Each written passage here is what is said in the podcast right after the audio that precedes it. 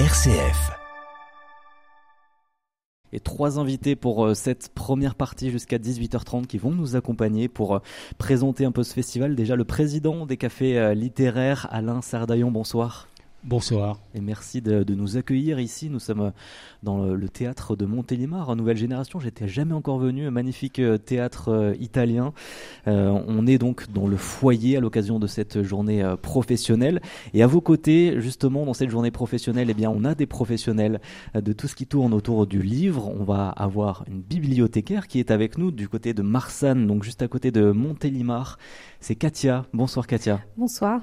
Et merci d'être avec nous. Et puis une professeure de français au lycée Alain Borne de Montélimar, le lycée Alain Borne qui est juste à côté euh, justement du théâtre où nous nous trouvons. Anne-Laure Julie, bonsoir. Bonsoir. Et merci à, vous aussi tous les trois d'être euh, avec nous pour cette première partie. On va déjà euh, donner un petit peu les, premiers mots de ces cafés littéraires. Donc on pourra en profiter bien sûr tout le week-end à Montélimar, puisque là c'est une journée professionnelle, donc destinée aux professionnels. Mais on pourra découvrir, tout le grand public pourra découvrir les cafés littéraires à partir de ce week-end déjà, à quelqu'un qui ne connaît pas du tout les cafés littéraires, euh, est-ce qu'on peut expliquer en quelques mots, Alain Sardaillon, à, quoi ça ressemble, les cafés littéraires? Alors, c'est un week-end du 11 au 15 euh, octobre, mais en fait, c'est le travail de toute une année. C'est 9 à 10 mois de travail de bénévoles. Et pour cette 28e année, ben, on, on fait comme d'habitude, c'est-à-dire qu'on reçoit des livres, 150 à 200 livres par an, et il y a une, des lecteurs associés qui font partie des adhérents des cafés littéraires, qui lisent ces, livres, qui font partie d'ailleurs de la littérature contemporaine, puis c'est des livres qui sont publiés de septembre 2022 à mai-juin 2023.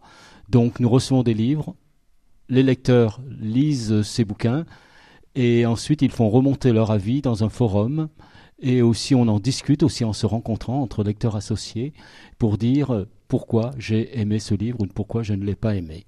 Et ensuite, euh, euh, ça remonte donc, oui, j'aimerais inviter l'auteur, non, j'aimerais pas inviter l'auteur, pourquoi pas?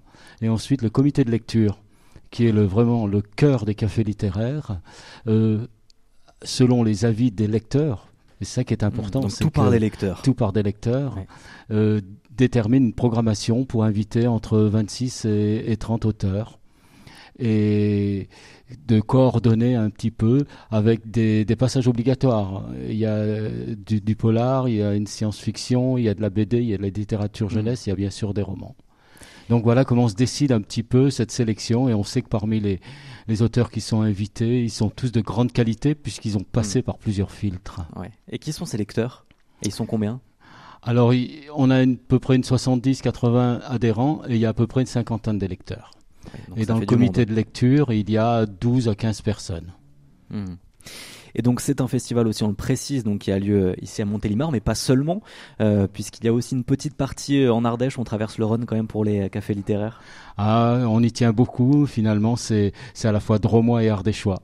Donc un des buts des cafés littéraires, c'est d'amener la lecture un peu et, et d'inciter toutes sortes de lecteurs finalement à découvrir les plaisirs de lire. Et de voyager, puisque cette année, dans notre sélection aussi, on va un peu voyager, puisqu'il y a le Chili, l'Argentine, l'Alaska, il y a aussi euh, la venue d'une euh, d'une écrivaine écossaise, Christine Inès. Donc voilà, on aime que, que lire ce, on, va, on aime beaucoup aller en Ardèche aussi, et, tout en amont aussi, on, fait des lectures d'extraits en Drôme et en Ardèche pour euh, finalement inciter les gens à venir à nos rencontres dans les cafés et autres lieux publics rencontre gratuite. Ouais, faut, le préciser. le festival est, gratuit, donc ça lieu à Montélimar, mais aussi euh, côté Ardéchois, notamment au Teil, à Pierre-Latte aussi euh, dans la Drôme quand même. On n'est pas que euh, à Montélimar. vous, ça fait ça fait longtemps que vous connaissez le festival, que vous venez à ce festival pour une bibliothécaire du côté de, de Marsanne, Katia. Vous connaissez bien le festival? Alors moi, je suis une jeune bibliothécaire, mais enfin jeune, pas en âge, mais dans la profession, et j'ai eu la chance d'accueillir euh, le festival en amont euh, l'année passée et cette année. Et c'est à chaque fois un plaisir euh, d'avoir un comédien, enfin là, une comédienne, c'était Caroline Demourg, qui est venue vraiment nous, nous enchanter en faisant découvrir des textes, des extraits de textes qu'elle a sélectionnés par les cafés littéraires. les livres étaient sélectionnés par les cafés littéraires et elle, elle a choisi des textes qui lui parlaient. Elle a mis en mots, en bouche ces textes et c'est vrai qu'elle a donné envie à tous ceux qui sont venus la voir euh, de, de, lire les livres. Et il y en a à disposition à la bibliothèque parce qu'on, du coup, moi, ça m'oriente aussi dans le choix des achats de livres. Il y a mmh. des livres qui ont été acquis euh, à cette occasion spécialement. Anne-Laure, euh, en tant que professeur euh, de français, vous venez souvent et depuis plusieurs années, vous, euh, au Café littéraire. Est-ce que vous revenez avec beaucoup de livres, beaucoup de, noms d'auteurs, d'autrices à, proposer à vos élèves? Alors oui, évidemment. Je crois que ça fait 28 ans, ah puisque c'est la 28e, et que j'ai assisté à la naissance des cafés littéraires. donc déjà en tant que, que, lectrice, et puis en tant que professeur. Et donc je pense que chaque année, j'ai reçu un auteur dans le cadre avec mes élèves dans le cadre de ce qu'on appelle des goûters littéraires. La formulation change un petit peu. Et donc, euh, je pense que ça sera le 28e auteur euh, cette année. Au moment du festival, ça se passe le vendredi après-midi, donc demain après-midi. Et on attend toujours avec autant d'impatience euh, au lycée ces rencontres. Et vous recevez qui alors demain? Charles Robinson, euh, qui est un dramaturge, puisqu'il fait une dizaine d'années, je crois que les cafés littéraires euh, font venir un, ou une dramaturge. Et comme je m'occupe de l'option théâtre au lycée Alain Borne, je reçois chaque année, euh, avec vraiment un plaisir immense, un auteur de pièces de théâtre et un auteur contemporain, forcément. Mmh. Allez, on va entrer un petit peu plus dans les coulisses aussi de, de, ce festival, dans la programmation de ce festival avec notre journaliste de RCF Drôme, Marie Lidov. Bonsoir. Bonsoir. Qu'est-ce que vous nous avez concocté alors pour ce clin d'œil? Eh bien, le thème de mon clin d'œil était tout trouvé avec euh, celui de cette journée de rencontre professionnelle qui est, je le rappelle, des enquêtes familiales qui écrivent l'histoire. La famille et l'histoire avec un grand H, des sujets qui inondent la littérature. Alors, moi, j'ai choisi de me concentrer sur la partie famille qui donne déjà pas mal de matière à elle seule en vous offrant un petit tour des animations que les cafés littéraires proposent autour de ce sujet. Et on commence avec l'atelier Écrire son roman familial animé par l'autrice Stéphanie Dupéis. Il aura lieu samedi à 18h30 au restaurant L'Annexe à Montélimar et une célèbre formule me vient tout de suite à l'esprit. Quand un écrivain naît dans une famille, cette famille est foutue. Phrase que l'on doit au poète polonais Czeslaw Milosz et bon nombre d'auteurs se sont employés depuis à ne pas le faire mentir. Hervé Bazin par exemple avec Vipère au point ou encore Hervé Le Tellier presque 70 ans plus tard avec toutes les familles heureuses. Alors si vous souhaitez vous aussi vous venger de vos proches en étalant leurs secrets et leurs pires défauts sur la place publique, cet atelier est fait pour vous. Je plaisante bien sûr, venez écrire votre roman familial avec Stéphanie Dupéis. L'idée c'est d'explorer différents moyens de faire de la matière première de son histoire familiale une véritable création littéraire, d'aller au-delà de la simple description que l'on griffonne dans son journal intime. Et donc, je le rappelle, ce sera samedi 18h30 à l'annexe. Oui, Stéphanie Dupéis qui sera avec nous aussi tout à l'heure euh, à 18h40, qui fait partie des trois autrices. Mais donc, au Café littéraire, il n'y a pas que de la littérature. Et non, il y a aussi du podcast, une découverte de l'univers du podcast plus précisément organisé par le Fab Lab Convergence 26 qui part du thème de cette journée professionnelle, donc des enquêtes familiales qui écrivent l'histoire. Convergence 26 propose notamment une recherche et un partage de contenu audio autour de cette thématique. Ce sera également l'occasion de s'essayer à quelques techniques de base pour comprendre comment se conçoit et se crée un podcast.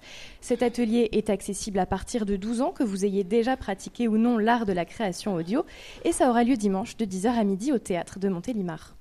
Et du podcast, on passe au dessin. L'autrice Pauline Desmurs et l'illustrateur Rémi Courgeon se rencontrent pour la première fois à l'occasion de ces cafés littéraires et proposent une lecture dessinée.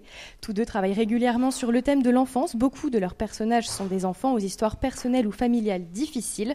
Dimanche, ces dessins à lui donneront vie à son texte à elle et à Noé, personnage principal de son roman Ma théorie sur les pères et les cosmonautes, une histoire de deuil, de douleur et de renaissance à découvrir à la fabrique Arnaud Soubéran à 10h30 il y a de quoi faire pour les adultes euh, et les ados, donc, mais pour euh, les plus jeunes Eh bien, il y a par exemple un atelier pour créer son île rêvée. L'artiste Chris Di Giacomo réalise des albums jeunesse et il en a tiré une exposition visible à la médiathèque de Montélimar jusqu'au 28 octobre. Exposition intitulée Il était une île. Et au milieu de ses créations, il propose de s'arrêter un instant pour imaginer son île intérieure, celle que l'on rêverait d'explorer et lui donner forme par le dessin. C'est dimanche à 12h30 à la médiathèque de Montélimar. Une séance de dédicace est organisée juste après et il semblerait que les plus grands qui ont gardé une âme d'enfant soient aussi les bienvenus. Et ils seront également les bienvenus au cinéma Les Templiers dimanche à 16h pour la projection du film d'animation Rose Petite Fée des Fleurs, un film de Carla Norholmbach et de Mathieu Gaillard. On y suit les péripéties de Rose, une fée des fleurs qui manque de confiance en elle, mais elle devra trouver des ressources pour dépasser ses peurs afin de sauver son ami Silk, un papillon kidnappé par un vilain troll de pierre.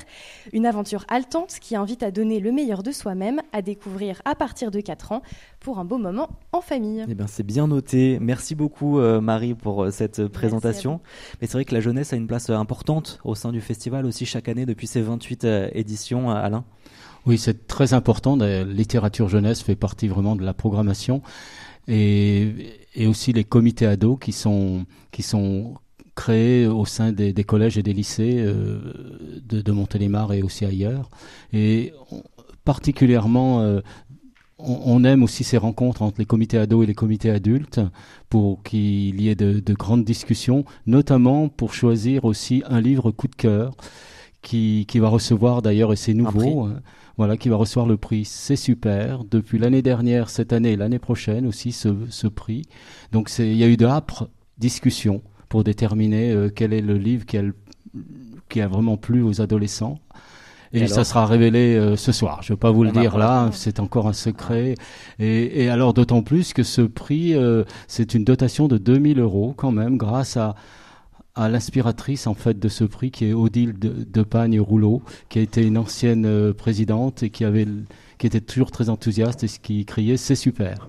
Et donc elle a laissé quand elle est partie euh, euh, des directives pour pouvoir former ce prix c'est super. Et c'est assez super, je dois dire que que qu'un écrivain ou une écrivaine puisse recevoir une dotation de, de ce montant. Mmh. Donc nous en sommes assez contents. Ça rajoute d'ailleurs le fait que Montélimar, euh, les cafés littéraires ont une bonne réputation dans, au même au niveau national et que les auteurs reviennent et aiment venir. Le bouche à oreille se fait puisqu'ils sont bien reçus et bien accueillis et bien traités. et avec beaucoup d'écoute. Ouais, et Anne-Laure aussi, la, la jeunesse, c'est vrai que ça fait partie euh, de vos objectifs, s'adresser à la jeunesse euh, quand on propose des livres en tant que professeur de, de français. Le, les cafés littéraires, ça vous permet, euh, vous, de, de, vraiment choisir des livres euh, pour bien s'adresser à la jeunesse? C'est peut-être particulier, il faut, c'est toujours un peu difficile. Comment on va accrocher des jeunes? Oui, bien sûr. Euh, donc, en tant que professeur de lettres, euh, évidemment, j'enseigne je, les grands classiques. Hein. De toute façon, nous avons un programme oui. officiel. Euh, mais je pense sincèrement que pour amener les jeunes à la lecture, bah, il faut leur faire lire ce qui se fait actuellement, hein, des, des, choses qui les touchent. Là, on parlait d'héritage, de famille, et je crois qu'ils sont aussi touchés par cette thématique. et au lieu de, de, de les faire enfin, l'écriture contemporaine va les amener, en fait, puisqu'on a parlé d'héritage aussi ce matin, c'est-à-dire oui. d'héritage littéraire. Et en fait, faire lire des romans contemporains, ben, ça va après les amener à aller fréquenter euh, ces classiques. Et puis un dernier petit point, contrairement à ce qu'on croit, nous ne sommes pas, enfin actuellement, euh, nous ne sommes pas dans une génération de non-lecteurs. Voilà, moi j'ai des élèves quand même qui lisent, euh, certains lisent beaucoup, voilà. Après, il y en a certains, effectivement, qui euh, ne sont pas adeptes de la lecture, mais c'est notre rôle. Comme il y a toujours eu. Voilà, comme il y a toujours eu. Katia, je vous vois, je vous vois faire oui de la tête. Oui, je confirme, on n'est ouais. pas dans une génération de non-lecteurs, mais c'est vrai que parfois, il faut trouver des petits subterfuges. Et mmh. effectivement, je pense que euh, ben, les cafés littéraires, c'est vraiment euh, une occasion de te faire découvrir la lecture autrement. Euh, notamment, enfin là on n'en a pas encore parlé, mais les cafés littéraires vont dans les écoles aussi avec des illustrateurs pour les plus jeunes. Et euh, c'est avec l'année dernière, euh, moi j'avais eu l'occasion de participer puisque la bibliothèque avait été le lieu d'accueil pour cette animation. Et c'était vraiment, euh, oui, un, je trouve que c'est un tremplin et je pense qu'on commence aussi avec les petits, les livres illustrés, mais où le texte a, a vraiment son importance aussi. Et mmh. après, ça va venir, ça va suivre. C'est tout le monde de la littérature, euh, qu'on soit consommateur, mais à la fois aussi illustrateur, écrivain, qui tout ce monde-là a sa place au café littéraire, Alain? Ah oui, on aime la diversité justement. C'est vraiment une grande diversité d'écriture, mais c'est c'est vraiment important justement de de d'apporter. C'est souvent dans l'enfance et l'adolescence qu'on prend le goût à la lecture donc c'est ce moment-là où on, en profite pour instiller en fait euh, le goût pour la lecture qui veut dire voyager, qui veut dire s'évader, qui veut dire vivre d'autres vies, qui veut dire satisfaire ses curiosités. Donc c'est très important de mobiliser les jeunes autour du livre et de la lecture. Est-ce qu'il y a des livres qui vous ont euh, touché euh, ce matin que peut-être vous avez envie de proposer à, vos élèves, Anne-Laure? Alors ce matin, bah, je les ai je les ai déjà lus, mais euh, je sais que demain, donc, euh, une classe, une autre classe euh, recevra l'autrice de un, Puma dans le cœur. Bon, moi je l'ai lu et j'ai déjà aussi entendu les élèves ont été très très réceptifs hmm. à cette histoire. Ouais, donc le livre de Stéphanie Dupéis qui sera avec nous sur aussi cet héritage familial et cette enquête. Hein parce que c'est une véritable enquête dont on va parler aussi avec euh, nos trois autrices euh, dans quelques instants. Euh, peut-être Alain, pour, pour terminer aussi, vous êtes jeune président, on a une jeune bibliothécaire sur votre droite, vous êtes jeune président aussi, puisque c'est votre bah Oui, c'est depuis avril, la dernière Assemblée Générale, où j'ai suivi un petit peu les traces laissées par Christian Lyotard, qui a été président pendant, pendant sept années. Mm. Et, mais vous savez, les cafés littéraires, c'est une présidence collégiale, puisqu'il y a beaucoup de compagnies, de de, commission et on travaille vraiment tous ensemble. Et moi, je suis particulièrement content de voir euh, combien euh, ça rassemble des gens passionnés par la lecture et surtout dans une ambiance très très participative, mais aussi de convivialité. de... Alors des fois, euh, les, les, les, discussions sont âpres pour défendre un livre, mais ça se termine toujours dans, soit avec un peu d'humour, soit avec beaucoup de complicité. Donc être président, bien sûr, c'est, ça veut dire représenter quelque part, mm. mais c'est aussi partager euh, avec, euh, avec toutes les équipes des cafés littéraires, avec nos deux salariés aussi. Et, et voilà, c'est un bonheur. Et vous avez envie euh, d'apporter une petite touche peut-être pour les prochaines éditions aussi des cafés littéraires? Alors on a déjà fait une petite nouveauté, c'est que tous les premiers lundis du bois, on va randonner avec les adhérents, ceux qui veulent, et on marche et on discute. Et moi, je tiens aussi donc particulièrement à mettre l'accent sur la littérature jeunesse et les, et les jeunes et les comités d'ados hmm. aussi. Et donc cette année, euh, la journée professionnelle, donc euh, qui est aujourd'hui avec euh, ces rencontres entre professeurs, bibliothécaires, libraires aussi, qui sont là pour aussi découvrir des, des auteurs et autour de la thématique donc de, de l'héritage, l'héritage familial, enfin en tout cas de la, la famille et de l'enquête familiale plus précisément. On a vu ce matin, on va en parler avec nos invités dans dans dix minutes. Pourquoi cette thématique de l'enquête familiale? Alors dans le choix, finalement, on s'est aperçu, nous qui coordonnons un peu cette programmation, qu'il y avait finalement beaucoup de, d'enquêtes familiales et qui rencontraient justement, qui allaient écrire l'histoire. On s'est posé d'ailleurs un peu la question et on se demande pas si ces livres qui sont présentés lors de cette sélection n'ont pas été écrits peut-être lors de la pandémie, etc., qui a fait peut-être une réflexion plutôt à l'intérieur de sa famille, etc. C'est peut-être une des causes, mais peut-être pas seulement.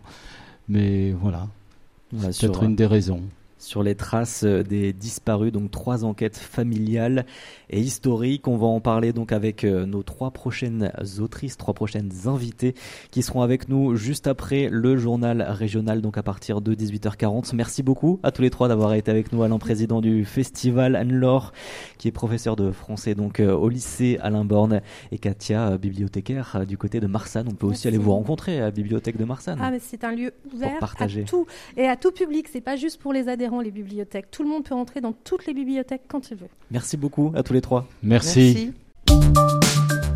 Le 18-19, l'invité le 18-19 aujourd'hui depuis le café, le festival des cafés littéraires de Montélimar dans le sud de la Drôme. Votre rendez-vous à votre porte chaque mois et aujourd'hui donc dans la Drôme au café littéraire donc festival de littérature avec euh, beaucoup de rencontres qui auront lieu ce week-end, des dédicaces, découvrir aussi des livres, des autrices et justement trois autrices nous ont rejoints sur le plateau donc euh, Stéphanie Dupays. Bonsoir. Bonsoir. Merci d'être avec nous. Vous êtes donc euh, autrice et vous, euh, votre livre donc, que vous présentez aujourd'hui au Café littéraire, c'est Un puma dans le cœur. On va y revenir aussi, bien entendu. Euh, sur votre gauche, Dounalou, bonsoir. Bonsoir. Vous êtes autrice et donc votre livre, c'est Boris 1985. Émilie Talon, bonsoir. Bonsoir. Votre livre donc Vertige perçant, des romans qui se qui se retrouvent, en tout cas des livres qui se retrouvent sur une thématique. Ce sont des enquêtes et des enquêtes liées à la famille. Pourquoi déjà avoir euh, voulu prendre cet euh, angle-là? Qu'est-ce qui vous a amené euh, vers ça Peut-être pour commencer, Stéphanie Dupays, avec votre livre Un dans le cœur? Eh bien, à l'origine de ce livre, il y a la découverte d'un secret de famille concernant mon arrière-grand-mère, dont on m'a dit pendant toute mon enfance qu'elle était morte de chagrin, le cœur brisé au décès de, son mari, ce qui a envoyé ma grand-mère à l'orphelinat. Et euh, il y a quelques années, euh, j'ai découvert qu'elle euh, n'était pas morte jeune, qu'elle avait survécu très très longtemps. et cette découverte a été un tel choc que des années après, j'ai décidé d'en faire un livre parce que je crois qu'on écrit avec ce qui résiste, ce qu'on n'arrive pas à comprendre. Et ce livre est le moyen de restituer euh, la vie de, de, cette femme, cette vie qui a été niée dans la famille et euh, masquée euh, par une légende familiale qui est venue recouvrir la vérité de la vie de cette femme. Et vous avez trois donc liens familiaux différents. Hein. Donc là, votre arrière-grand-mère, pour vous, Stéphanie. Émilie, vous, euh, vous revenez sur l'histoire de, votre père, là aussi euh, sous forme d'enquête. Vous vous retrouvez un petit peu dans ce que dit Stéphanie, dans la raison de lancer cette enquête? Alors, en ce qui me concerne, il ne s'agissait pas d'un secret familial, mais plutôt d'un flou familial, euh, je dirais, d'un flou lié à la personnalité de mon père que j'ai perdu à l'âge de 10 ans. Euh, après avoir eu une relation très fusionnelle avec lui, je souhaitais euh, repartir, enfin partir tout court peut-être, sur ses traces à travers un moment très particulier de son existence, quand il était en 1956 parti faire une expédition d'alpiniste en Iran. Et je suis donc partie sur ses traces pour éclaircir ce flou rempli d'émotions contradictoires euh, qui l'entourait. Euh, je suis partie avec euh, une, Iranienne explorer ça et puis faire mienne son, son histoire. Dounalalou, donc dans Boris 1985, là il s'agit, vous, de votre grand-oncle. Là aussi, une enquête qui était importante pour vous de retracer ce lien familial que vous aviez avec ce, grand-oncle? Oui, c'est un, un grand-oncle que j'ai pas du tout connu, mais dont j'ai entendu parler depuis petite comme un peu une, une, sorte de légende aussi familiale, enfin d'histoire en tout cas, puisqu'il a disparu en 1985 au Chili. C'était pendant la, la, dictature de Pinochet, donc certainement été, il a certainement été assassiné, mais on n'a jamais retrouvé sa trace. Et il y a eu un moment, en tout cas dans, dans mon, histoire, où c'est devenu euh, un sujet un peu brûlant euh, pour moi et une envie d'en savoir plus et, et, donc de partir. Euh, un peu enquêter et, aussi le rencontrer à travers les personnes qui pouvaient me témoigner de qui il a été et, de mm. son histoire. Pourquoi cette forme euh, d'enquête? Pourquoi ce, choix d'aller d'aller chercher, d'aller fouiller, d'aller partir en voyage aussi euh, sur, euh, sur ces traces-là de votre famille, Stéphanie? Eh bien parce qu'il y avait des vides, il y avait un mystère et une énigme. Euh, je savais absolument pas ce qu'avait fait euh, cette arrière-grand-mère entre le moment où ma grand-mère est allée à l'orphelinat euh, se croyant orpheline et, euh, et 40 ans plus tard, la véritable mort de cette femme. Euh, donc j'ai dû euh, interroger les archives et chercher les traces euh, de cette femme dans les archives qui, on peut le révéler, sont les archives de l'hôpital psychiatrique de Bordeaux, Château-Picon. Émilie, vous, qu'est-ce qui vous a amené à partir en enquête, partir en, en voyage aussi en Iran, ce qui vous a amené jusqu'en Iran, que vous connaissiez un petit peu déjà avant? Que je connais bien puisque une partie de ma famille est iranienne euh, en effet. Alors euh, je, je, voudrais juste faire une petite euh, citation de Sylvain Tesson pour ensuite la transformer. Donc lui il dit par le mouvement on fouette l'imagination puisqu'il dit toujours qu'il n'a pas d'imagination, qu'il peut écrire que du récit, et c'est en se déplaçant qu'il parvient à trouver l'énergie de, le faire. Moi, je pense que le mouvement peut aussi fouetter la mémoire. Euh, en l'occurrence, c'est ce que je souhaitais, c'était justement revivifier euh, ma mémoire et des choses que, dont mon père, que mon père m'aurait dites, euh, qu'il aurait témoigné. voilà, je voulais le retrouver lui en tant que tel, et puis aussi trouver qui il était quand, quand il était plus jeune. Et je me suis donc mise en mouvement vers un lieu à la fois familier et exotique où il avait posé euh, ses chaussures d'alpiniste et ses crampons. Et c'est ainsi que je suis partie, donc dans l'Alamkou et au Damovan, euh, deux euh, massifs de montagnes iraniens. L'Iran est un pays très montagneux, où, avec ses compagnons de l'expédition des Stéphanois au Caucase Sud en 1956, ils avaient ouvert trois voies. qui ont énormément changé. Hein. Ce qui était en neige à l'époque est aujourd'hui en glace et en poussière, la faute au réchauffement climatique.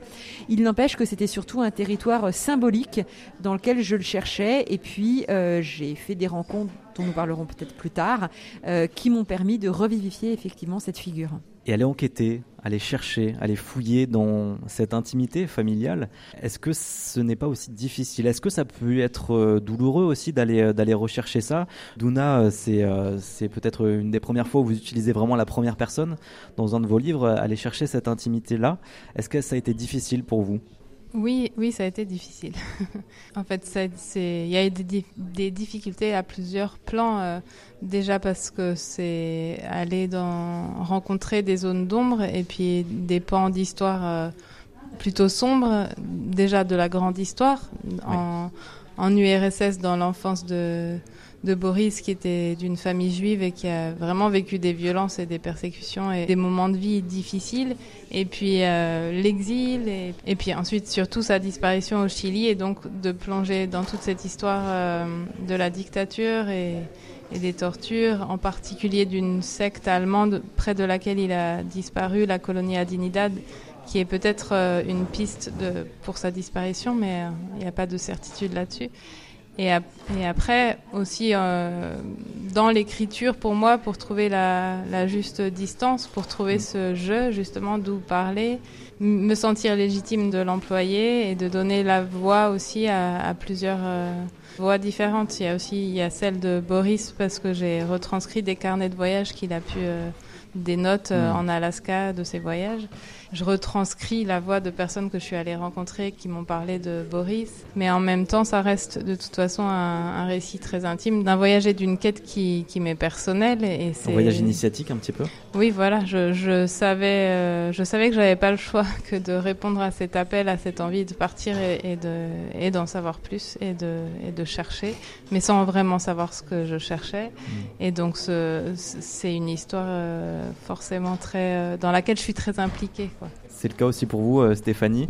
Là, vous utilisez une, narratrice, c'est pas vraiment vous euh, aussi. C'était une manière de prendre un petit peu du recul aussi sur cette histoire, de se protéger aussi peut-être? Oui, mais c'est quand même la première fois que je dis je dans un roman, hmm.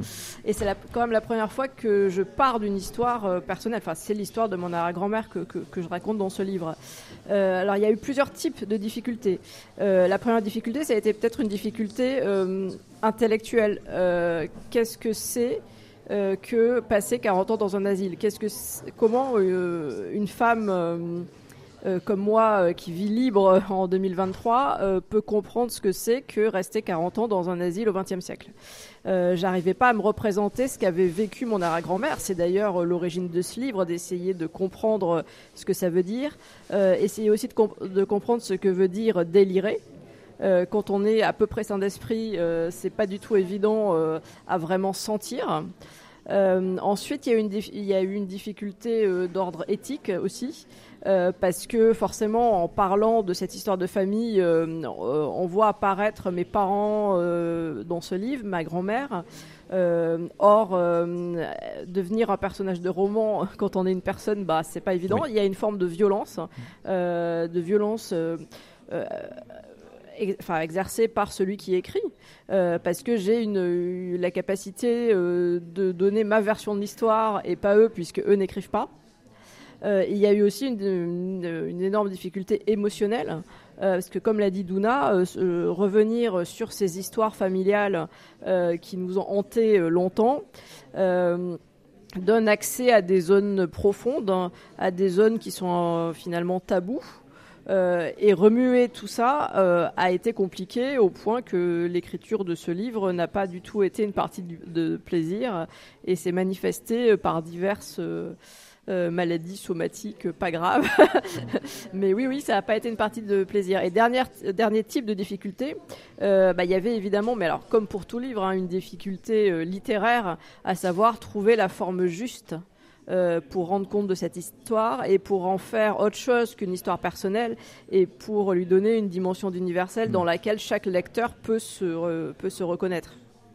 Émilie, vous, est-ce que ça vous a changé aussi d'enquêter sur cette famille, sur ce père Est-ce que vous étiez pareil au début, avant cette enquête et, après cette enquête? Est-ce que ça, ça change aussi ce, ce, voyage, ces rencontres aussi, cette rencontre Peut-être vous pouvez nous en parler aussi de cette guide qui vous a accompagné dans cette enquête oui, alors en fait, l'écriture de ce livre, elle euh, s'inscrit dans un processus très long euh, qui a démarré à mes 10 ans, au moment où j'ai perdu mon père. Hein. Je crois que c'est Delphine Orvillers qui dit on a toute sa vie l'âge de son traumatisme. Ça fait partie des difficultés dans l'écriture, bien entendu. Euh, mais c'est un processus long qui m'a fait, qui, fait que j'ai mis à peu près 30 ans à formuler l'idée du livre avant de pouvoir me mettre sur le chemin concrètement parlant et rencontrer en effet ce personnage exceptionnel que vous évoquiez, Zoré Euphorie, première iranienne guide de haute montagne, jeune femme de 35 ans animé par la fureur de, de vivre pardon, et de rire aussi, et de danser dans la montagne. Et puis, alternativement, animé par cette fureur et abattu, hein, ce n'est pas une success story, bien sûr. Moi, j'étais dans un moment où on s'envolait ensemble vers les sommets, donc c'était extrêmement heureux, euphorique et même euh, un, peu, euh, un peu fou. Euh, donc c'est un processus qui a pris du temps. Est-ce que j'en suis sortie changée? Bien sûr, mais c'est pas seulement le voyage qui m'a changé, si vous voulez. Hmm. Ça a été la période de documentation qui l'a précédé, euh, lors de laquelle j'ai commencé à mettre en mots des choses que je pressentais et qui m'angoissaient un peu. Il y a eu le moment du voyage qui était quand même un moment à la fois effrayant et très heureux, mais plutôt heureux. Il y a eu le premier jet euh, de moi où là, ça a été toujours aussi euphorique. Et puis après, j'ai fait Vraiment, j'ai eu un épisode un peu dépressif. Euh, puis il y a eu le nouveau, un nouveau travail sur le texte, qui est un texte littéraire tout de mmh. même, dans le sens où stylistiquement, euh, ça m'importait beaucoup de, le travailler, de le retravailler et de le remettre euh, sur le métier. Et j'en suis changée, mais pas dans un sens que j'aurais pu prévoir. C'est-à-dire qu'aujourd'hui, mon père m'apparaît plus présent et du coup, il me manque plus que jamais. Alors que on, bah, on, évoquait hein, le fait que parfois, dans le, le commun des mortels, se dit on couche une histoire sur le papier et comme ça, ça y est, on en est débarrassé. je crois c'est pas aussi facile que ça. Mmh. Euh, non, moi je dirais qu'il me manque encore plus, mais c'est pas forcément une mauvaise chose hein, que les gens qu'on a aimés euh, nous manquent. Euh, mais ce manque est aussi sublimé à travers ce livre.